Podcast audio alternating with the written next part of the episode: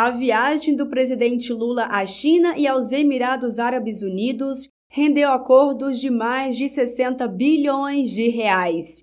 Lula ressaltou que, mais do que os recursos financeiros, o importante é a possibilidade de novos entendimentos em diferentes áreas, como a cultural, a digital e a educacional. E o que é mais importante do que a soma uh, do dinheiro é a possibilidade de novos acordos que podem ser feitos.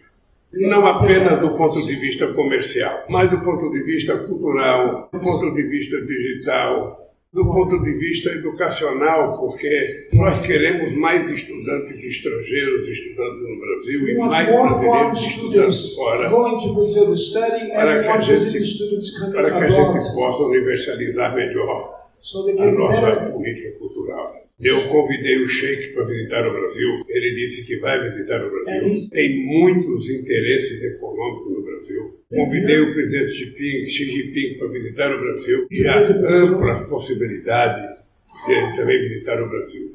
Ou seja, o governo está fazendo aquilo, aquilo que é sua obrigação.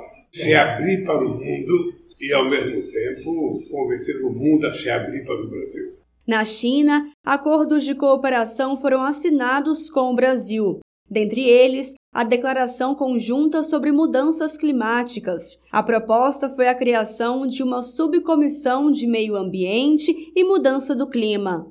Os países reconheceram que a mudança do clima representa um dos maiores desafios atuais que o enfrentamento dessa crise contribui para construir um futuro com equidade para toda a humanidade. E o Brasil tem uma extraordinária vantagem comparativa na relação com outros países, que é a questão climática. O Brasil tem uma matriz energética muito limpa. O Brasil tem um potencial eólico muito grande, um potencial de energia solar ainda maior. O Brasil está em vários estados do Nordeste trabalhando a questão do hidrogênio verde, além da nossa política de biodiesel e de etanol, além da biomassa, que são alternativas que o Brasil tem para oferecer ao mundo como parceria de aumentar a capacidade produtiva do Brasil. Os dois países também assinaram acordo para estreitar a cooperação bilateral para estabelecer um plano de trabalho conjunto